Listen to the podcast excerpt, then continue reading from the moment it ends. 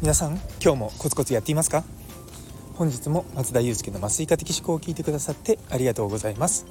この放送はちょっと変わった真面目なお医者さんが毎朝6時に健康や生き方についていろいろな話を発信していく番組となっております。本日は自分の生い立ちを共有する。ということをテーマにお話したいと思います。あの私の半生を振り返るみたいな回になると思いますのでまあ楽しんで聞いていただければと思います。よかったら最後までお付き合いください。いやあの昨日の放送で結構、まあ、すごい充実した一日を過ごしたんですね。で久保田さんの話聞いたりとかブソンさんとちょっとあの2人で話したりとかする機会があったりとかうんなんかこう自分をちょっと見つめ直したくなってきたんですよ。そもそも何で僕は今いろんなねその、まあ、酸化麻酔っていう妊婦さんの麻酔をするだけじゃなくてあの起業したりとかあとは Web3 とか NFT とかそういった新しいテクノロジーにねこう 忙しい合間を縫ってって言い方も変ですけども、まあ、やっぱりこう他の職業のよりも自由になる時間があんまない仕事をしながらも、まあ、そういったことやなんでやってるのかなっていうような感じなんですよね。でちょうど久保田さんがその自分の子供の頃からのその半生を振り返るみたいなことをやってその自分のそのアートにかける思いっていうものをあの、まあ、ブラッシュアップしてったっていう話があってそれを聞きながら自分もいろいろと考えたんですね。で私は昭和55年一応1980年代生まれなんですよ。でまあちょいちょい言ってるのが まあ酸化麻酔やってる話があってですねあの実はその当時に今もやってる無痛分娩というもので生まれました。あの一応ですね長男なんですよ。で松田祐介の U の字がでも僕これ放送名ひらがなに書いてる一つの理由は祐介の U の字がちょっと読みづらいかつ旧字なんですよ。なのでなかなか皆さんに読んでいただけないので、まあ、松田祐介って全部ひらがなに書いたんですけども、まあ、そんな感じです。でですね小兄弟はですね結構年が離れた13歳ぐらい離れた弟がいるので中学校になるまでずっと一人っ子だったんですよね。で生まれてすぐぐらいに確か1歳から3歳ぐらいまで父親があのどこだっけなアメリカのですねカリフォルニアそうそうカリフォルニア大学の多分大学院だと思うんですよね。でそれに行くっていうのでその会社からの当時その、まあ、出向なのかな？なんかそういったので行くのがあってですねそれで2年ぐらいアメリカに住んでたんですよ。でこの話するとですね皆さんに「あじゃあ英語喋れるんですね」って言うかもしれないんですけどももう一切その当時はあのえ違うその当時は英語しか喋れなかったらしいんですね母曰く。で今みたいに子供用の英会話とか全然ないのでもう帰ってきた時英語しか喋れなかった僕はですねもう日本語の世界に行くと、まあれよあれよという間に英語を忘れてしまいもう全く普通の人です。あのもう全く何もこう英語の片鱗も残っておりません。まあそんな感じなんですよ。で父親の仕事ずっと都内に住んでたんですけども父親の仕事で1年間幼稚園の時に大分に行ってで大分に行った時の思い出はそこで水疱瘡にかかったことぐらいですかねそれ以外全く何も覚えてないですでその後なんかどうやら母親がちょっとメンタルを崩したらしくそれで東京に戻ってきてでその時はおばあちゃん家に母と一緒に住んでたんですよねおばあちゃんとおじいちゃんと。でうちの実は祖父があの大学の科学の教授だったんですよ。その時はもう学習院かななんかの教授をされていてで実はその科学の教科書を書いていたこともあってその意味出すっていうのがそのまあ、その10年後ぐらいに出たんですけどもその教科書を書いたっていうのが自分の中で一番のこうおじすごいおじいちゃん子だったのでいやすごくなんか尊敬できるじいちゃんだなと思いながら 生きてました。で小学校はですね実はあの母親の勧めというか、まあ、頑張ってですね 母親が頑張ってって言い方変ですけどもあの私立の小学校に行ったんですよでその当時はその僕、まあ、子供なので私立とか公立とか全然分かんなかったしただ幼稚園のあの友達と別のとこに行くっていうのであそうなんだと思ってで親の言われるがままにですねその当時の受験勉強をしでまあ行ったんですね。でもう行ったらですね あの行った2日目ぐらいにあだ名が松田なのでまつげっていうあだ名をつけられてですねずっとそこから僕を知ってる人はあの高校時代ずっとまつげと呼ばれ高校まで呼ばれてで大学に入ってもうさすがにそれ呼ばれないだろうと思ったんですけどもなんと小中高大って同級生が1人いてですね、まあ、そいつはまつげと呼ぶわけですよ。でそうすると大学の同級生も俺のことを まつげまつげと呼んで結局その名前な呼び名がですね今も何人かにはまだ呼ばれますね。そう。さすがにね 今の職場でまつげって呼ぶ人はいないですけどもうん。そうそうそんな感じでした。で小学校1年生の時かな。あのうちのその小学校は吉祥寺の駅からバスで行かなきゃいけないルールだったんですよ。でもまあその当時からルールをあまり守りたくないのかそうあの帰り道歩いたんですよね。歩いて帰ったんであの歩いても15分ぐらいなんで全然そんな歩けない距離じゃないんですけども。でもそれがなんか学校にバレてすごく怒られたのを覚えてます。でそれ以外にもですねなんか3年生でクラス替えがあったんですがそこもですね結構その担任の先生によく怒られてたなと思って。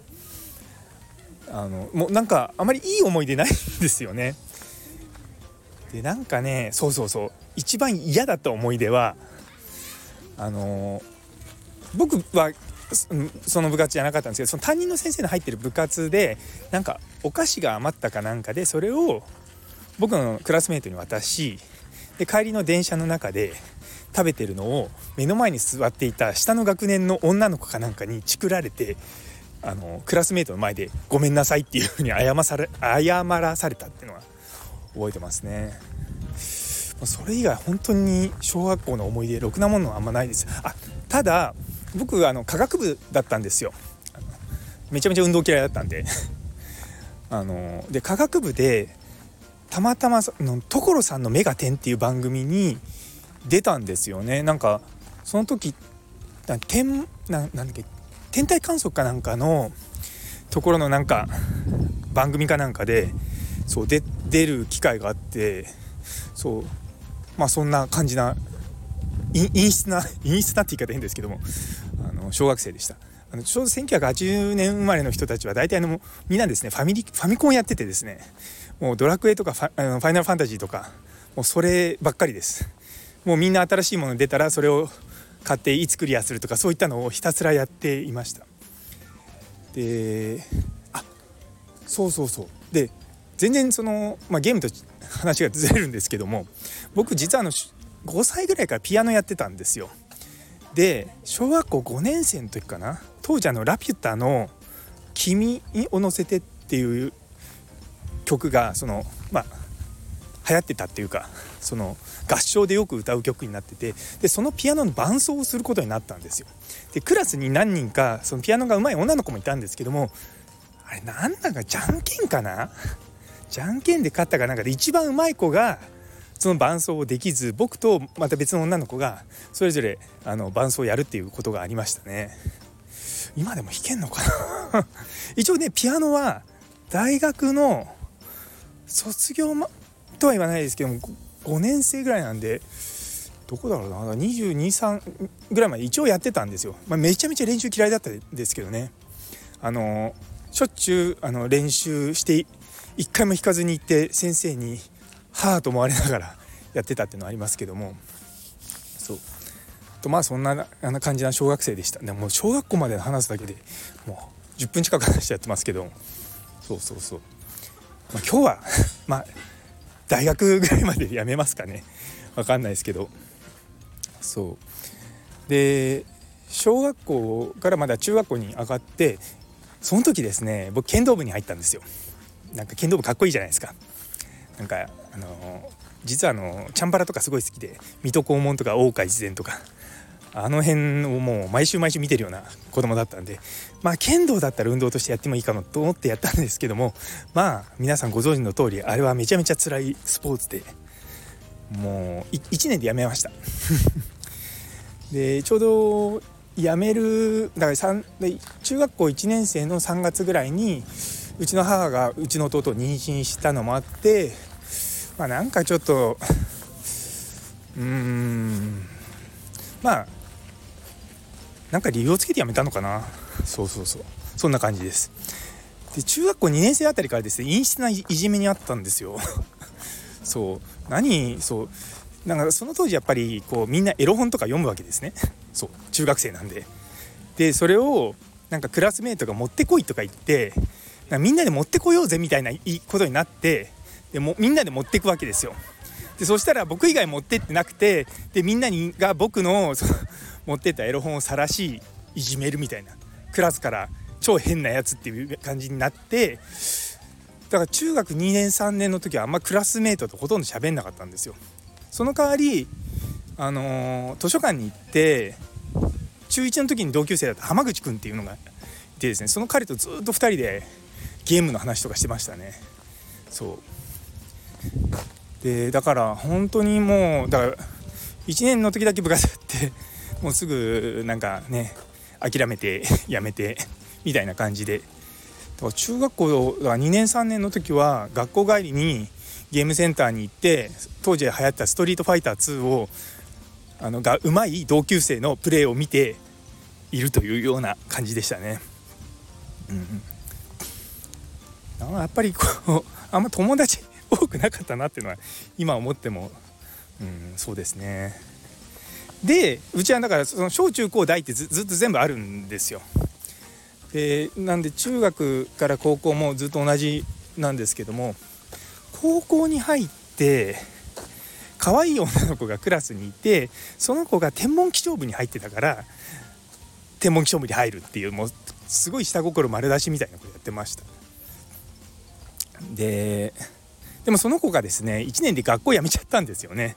なんかあまり合わなくて。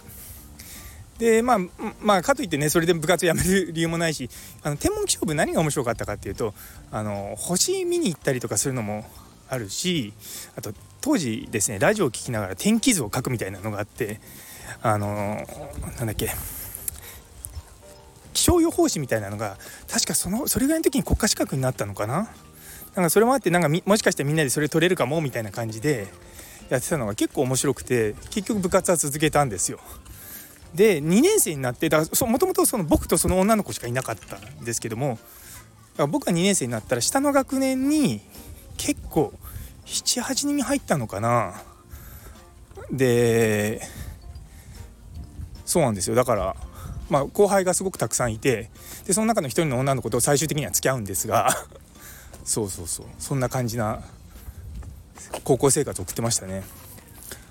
あとはまあ部活以外だとあのゲームやっぱり好きだったのでテーブルゲームみたいなのをずっとやっていてその当時ですねねあの今だとネットゲームになるんですけどもそうじゃあのテーブルトーク RPG っていうそのなんかこう話しながらやるゲームの RPG ゲームっていうのがあってそうそういったのをですね学校の友達ともやってたしマニアックなねマニアックな友達ともやってたしそれ以外の人たちともなんかこ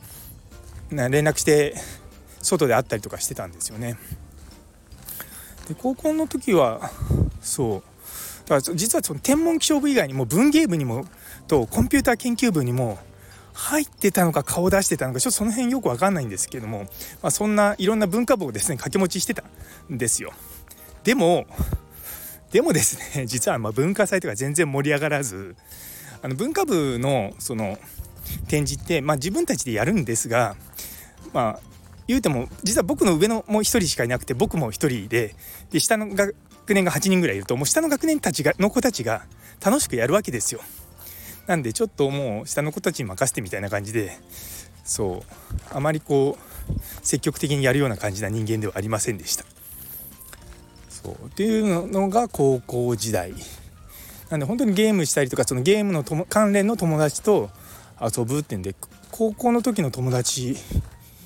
今もあまりいないですけどそうあまりいなかったですね。唯一仲良かった黒部君っていうのがいてその彼とは高2ぐらいかなから話すようにやっぱ図書館で話すようになってで彼は文系だったんですけど僕は理系でで高3の時はそれぞれ別々のまあ進路だったんですけどもやっぱ気があってですねそう大学も僕もあの現役で受かってで彼も現役で受かったのもあって大学生になってからも何回か遊んでいたんですよね。そうそう彼そのその黒部君っていうのはなんかその後ですね環境省に入ってで今ですねどっか龍谷大学かなんかで学長補佐かなんかやってんですよね。なんかすごくその当時からなんだろう地方創生とかそういったのにすごい熱意を燃えて燃やしていて一時期は福井県にずっといたんですよね。でそうそうなんかそういったのもあるんですよね。それ以外あんまり僕友達とほとんど連絡を取っておらずっていうような感じでした。で大学に入ってで大学に入ったそうだからその僕慈恵医大ってとこなんですけどもあの第一志望は慶応だったんですね。あのただ全然その僕英語できなかったのでそこはもう全然箸にも棒にも引っかからずそうで慈恵医大なぜ受けたかというとその当時はですね国立の医学部と同じ試験日だったんですよ。なのでその優秀な人は国立の方を受けると。でそうじゃない人たちがその受験を受けるっていうのがあってそうそっちを受けて、まあ、なんとか受かったって感じです。いやでもなんか 本当まあ今もあるかどうか知らないですけどもひどいんですよ私立の医学部ってその当時は。一次試験は通っても二次試験でことごとく落とされて自分よりその自分の同じ学年の自分より成績が悪い子はバンバン受かっていくんですよ。でその子たちのお父さんは、ね、そこの大学を出てる人たちなわけですよ。いやなんか、ね、一時期ニュースになってましたけども 絶対あれあっただろうなって本当にその当時思いましたもん。そうまあまあまあでもそれでもまあ僕も受かったので、まあ、順当にその大学入ったんですよ。でその僕が入った時に大学でもう医学部1年生なんて普通の大学生と変わんないですし別に医学の知識も全然ないのででもなんか一日ですねベテランのの今でいうと560歳ぐらいの、まあ、中堅ぐらいの先生だから40代か50代ぐらいかの中堅の先生に1日つくっていうあの実習があったんですね。 early exposure って言って。でその時のですね 実はついた先生が高校の同級生のお父さんだったんですよ。そう。でなんかそうなんかまたまたまねだそういったのもあってでずっと放射線科だったと思うんですけどもその先生についてずっと仕事してたんですけどもめっちゃ辛くて体力的に。え何医者ってこんなに体力必要なのって思ってやっぱ運動部入んなきゃダメだなって思ったんですよね。そう。でその時に何何部入ろうかなと、ま、迷っててあの何を間違ったか剣道部に入ってしまったと。また。あのやめ一旦やめた剣道部に。そう。まあ剣道部入ったらですねもうしこたま飲まされるわけですよ。でもともとねあの今までの経歴分かってるように僕運動苦手なので。そう。運動苦手な僕は剣道部に入りそうそしたらですね同級生その剣道部の同級生に国体に出たってやつがいてですね べらぼうに強いんですね。もういやもう鬼のように強いんですよ。で同級生4人のうち僕ともう僕はまあまあほぼ初心者。でもう一人は完全な初心者。であとはその国体出てるやつとあとはその愛彼愛知かな？愛知かなんかの剣道でそこそこ強かったのの4人が入って入ったんですよ。でそしたらですねあの2個上の先輩木田先生っていうのがいてその先生今実はその 麻酔科になって今も交流があって一時期同じ職場でも働いてたんですけどもそうその先生がですねめちゃめちゃ厳しくて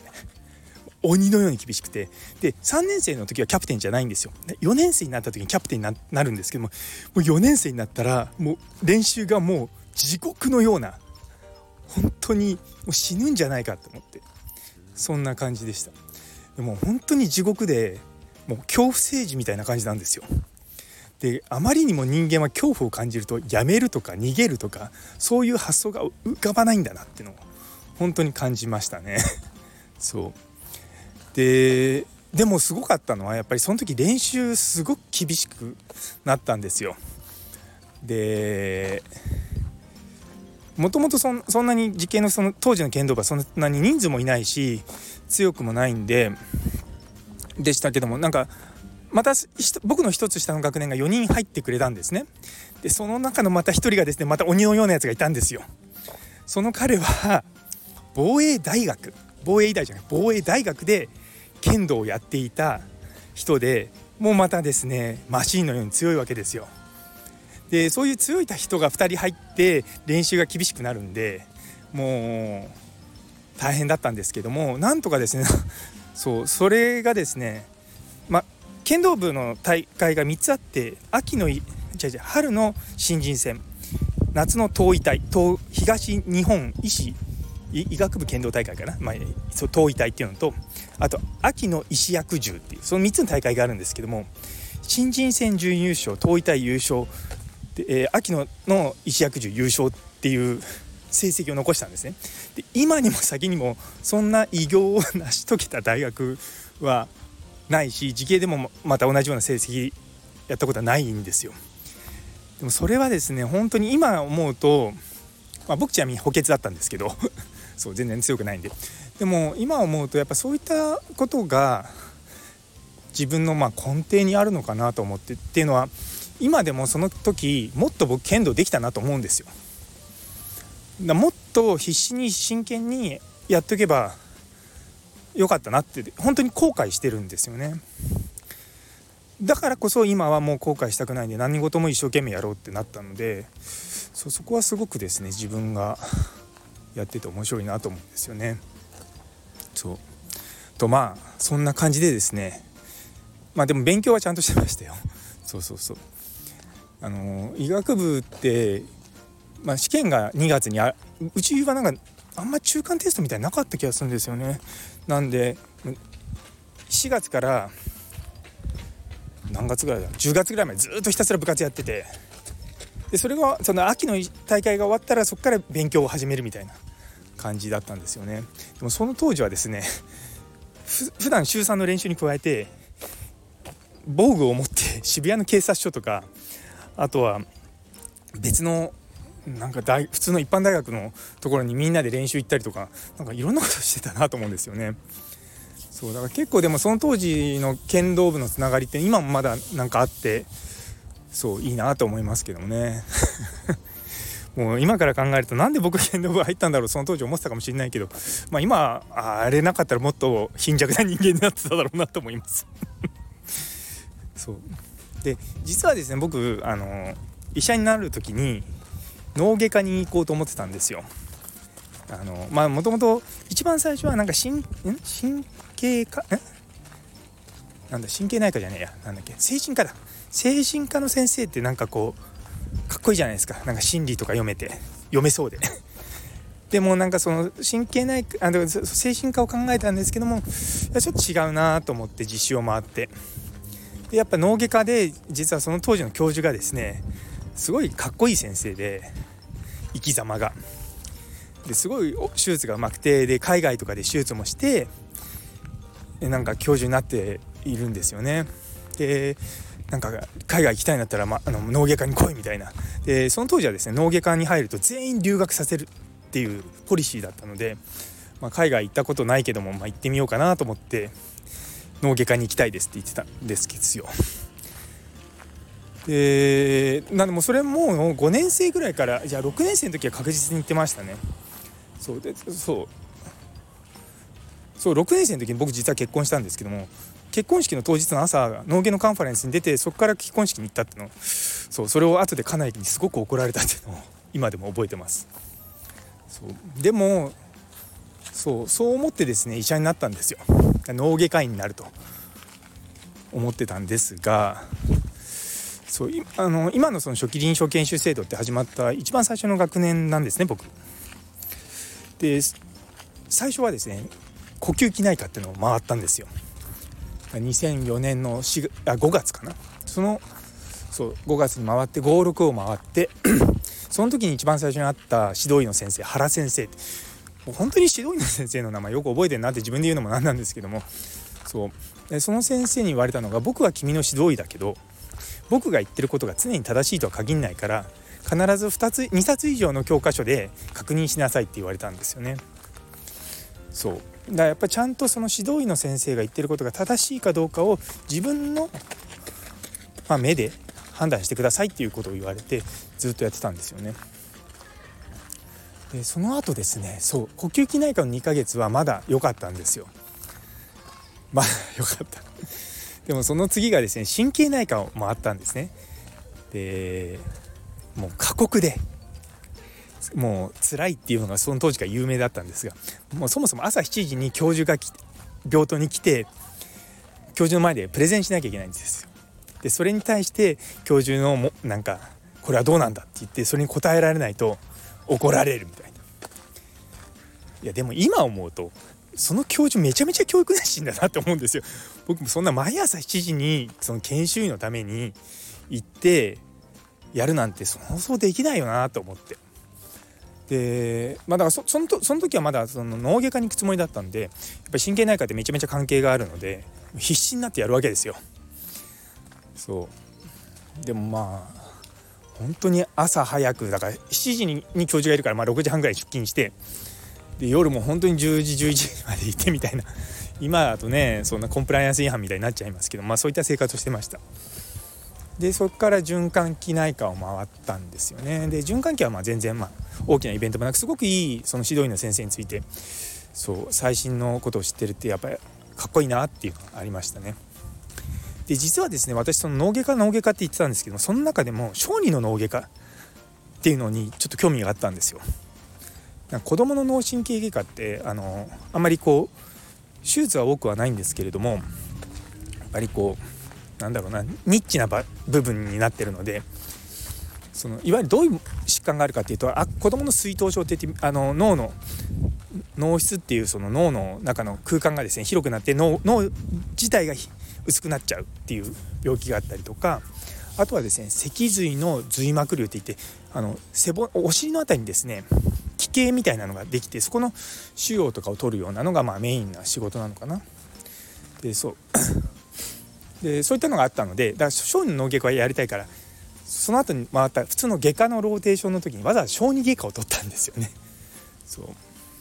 で小児外科でなんかずっとですねそそのその時の小児外科の指導医の先生たちがまあいい意味で面白くて昼からですねもう今 もう時効時効なのかどうか分かんないですけどその当時は昼から酒を飲むっていう医者がいたんですよ。まだ。なのでお昼にこうじゃあ病棟見終わったからちょっと外ご飯食べに行こうって言ってそこでお酒を飲み1杯ぐらいねで帰ってくるってで午後は必ずみんなマスクをつけて仕事をするみたいな。ちょっと今じゃ考えられないようなことやってました。で、まあ、まだだからその時は脳外科に行くつもりだった。でそこから救急に回ったんですよね。その外科が終わった後で外科終わった後に救急だったんですごくその、まあ、いろんなまあでそこまで内科も回ってたからいろんなこと勉強できたと。で救急回った時にその脳外科の先生もいらっしゃったんですよ。で実はその脳外科にそのさっきの小児の脳外もやりたいって言ってる一方でやっぱ救急医療もかっこいいなと思ってたので もうなんかやりたいことばっかですよね。そうででもなんか脳外科行ったらそういった救急医療できるのかなと思ったんですが実はですね脳神経外科のその先生が救急をやってるっていうのはほとんどはその脳外科の先生が来るまでのことであって脳外科の先生はもう救急のところでいろんなことやった後に救急をやるというのに気づいてなんかこれちょっと脳外科って僕のやりたいことじゃないんじゃないかって思い出したんですよ。で2年目の研修医になった時に麻酔科を回ってまあでもそこでも何か特別なイベントがその2005年の4月は何も起こらなかったそしたらですね2005年の5月その翌年にですねその後の麻酔科の教授になる人が突然赴任をしてきたんですよ。ですごくそのもともとその時系にあった文化と全然違うところから来た人なのでもう言うことが破天荒なんですよね。でその当時子供の麻酔って子供は痛みを感じないって言われてたんですよ。であとは子供が泣いてるとその泣くってことはその気道っていってその空気の通り道が通っているのでまあ呼吸してるから安全だとだから子供が麻酔終わった後泣いてるのはいいことだって最初習ったんですね。でもそしたらですねその新しく来たその教授の先生上園先生っていうんですけどもその先生があの子供の麻酔が専門なんですよ。でリカバリーでその麻酔科回復するところで赤ちゃんが子供がギャーギャー泣いてるのを見てこうあやし始めて「こんなんじゃ麻酔ダメだよ!」って言って言われてでその先生もやっぱり海外で臨床をされてきた先生っていうのがあってまあやっぱりもともとちょっと海外に行ってみたいとで臨床やりたいっていう気持ちがあったのでまあ麻酔科っていうのもありなのかなと思っていたんですね。でその後ですね実はあの脳外科を回ったんですよ。で脳外科回ってもともともと、僕が脳外科に行きたいっていうことは脳外科の先生方知ってたのであの僕を手術にいろいろ入れてくれるんですね。で僕自身が執刀したりとかもする機会をくれたわけですよ。でもですね実はその時に自分自身が手術しながら患者さんのバイタルサイン例えば血圧とか脈拍とかそういったことがすっごく気になっちゃったんですよね。で手術する時ってもう手術のところに集中しなきゃいけないんですよだからやっぱりいろんなところに注意が散漫になってるところを自分自身気づいてあ多分僕これもう手術向いてないな向いてないっていうよりも多分僕が今好きなのはその自分が手を動かすことじゃなくてそのその周りのあるこういった麻酔とかそっちの方が好きなんじゃないかなと思って、まあ、結局麻酔科に変えたというような話です。とまあですねこう30分も私が麻酔科になるまでの話をとうとうとしてきましたけども皆さんどうでしょうか？ごめんなさいね本当に長くて。まあ、あとはですね、まあ、さっくりと言うとまあ麻酔をしてる中で、まあ、専門性を見つけなさいって言われたんでその専門の中で、まあ、妊婦さんの麻酔？そう。っていうのが、まあ、まだとその当時全然なかったんですよねほとんど。無痛分娩とかも麻酔科医がやるってことがほとんどなくでもやっぱりそういった僕背中の麻酔すごく好きなのでそれはすごくすごいなと思ってで勉強しに行きたいですって言ってで今いるその埼玉医大に行って戻っ一旦時系に戻ってで2012年の7月にまたあのなんだその埼玉に戻るというような感じになってます。すごいな。なんかちょっとごめんなさい。散歩中なんですけど子供がすごく泣いてるんであのうちの子供が泣いてるわけじゃないんでご心配なく。そうそうそう。なのでまあそういった感じでですねまあ酸化麻酔をやってきました。で僕がついたその照井先生っていうのはその今もそうですけども日本の酸化麻酔のリーダー的な存在でずっとですねあのまあ、麻酔科のドクターがあんま参加しないような学会とか研究会とかにもすごく積極的に顔を出していろいろと本当に産婦人科の先生たちとの顔つなぎをやってたんですよね。でそんな中でやっぱ日本の、まあ、周産期診療の、まあ、問題点とか、まあ、そういったのをこう体感しながらやっぱりまあ最初から言ってたそのかなあの海外に行きたいっていうのがあってまあいろいろと縁があってあってですねカナダのトロントに、まあ、2017年ぐらいから行きました。で2017年に行ってまあまた留学の時の話はどっかでします。あのこれも長くなっちゃうんで。でまあその間本当は最初2年だったんですけどもやっぱりこうなんだろう医療をだ自分のスキルを磨くだけだったら2年でいいけれどもやっぱりシステムとかをもうちょっと深く学びたいと思うと2年じゃ足りないと思って結局3年半カナダにいて戻ったんですね。で戻るか戻らないか結構迷った時期もあったんですけどもまあ一つは家族がもう戻りたいと。でもう一つはやっぱこう日本の医療を良くしたいなって思ったのもあってですね、まあ、それが多分大きなモチベーションになって帰ってきたのがあるんですよね。なのでまあ僕ができることはまあもちろんね限りがあるとは思うんですけども自分なりに日本の医療を全体的に良くしたいなっていうのがまず大きなものとしてあって特に今はですね いわゆるこの医療者がもっと明るく楽しく仕事ができたりとか何ていうか自分たちのこう仕事に誇りを持てるような感じにならないかなと思ってやってます。で一つのその僕が今考えているところでなぜその大学にいながら起業をするのかっていうのはその今までどうしても僕らって大学で働いてる給料が足りない分はアルバイトをしたりとかしてたんですけどもそういった給与だけで生きていくってやっぱ限りがあるじゃないですか。で、まあ、かといってじゃあ開業するわけでもないと。で今その一般的な企業とかでも副業をやるのが当たり前になってきてで人によってはブログを書いたりとかアフィリエイトやったりとかまあいろんなノウハウでを駆使して、まあ、人によってはね YouTube やったりとか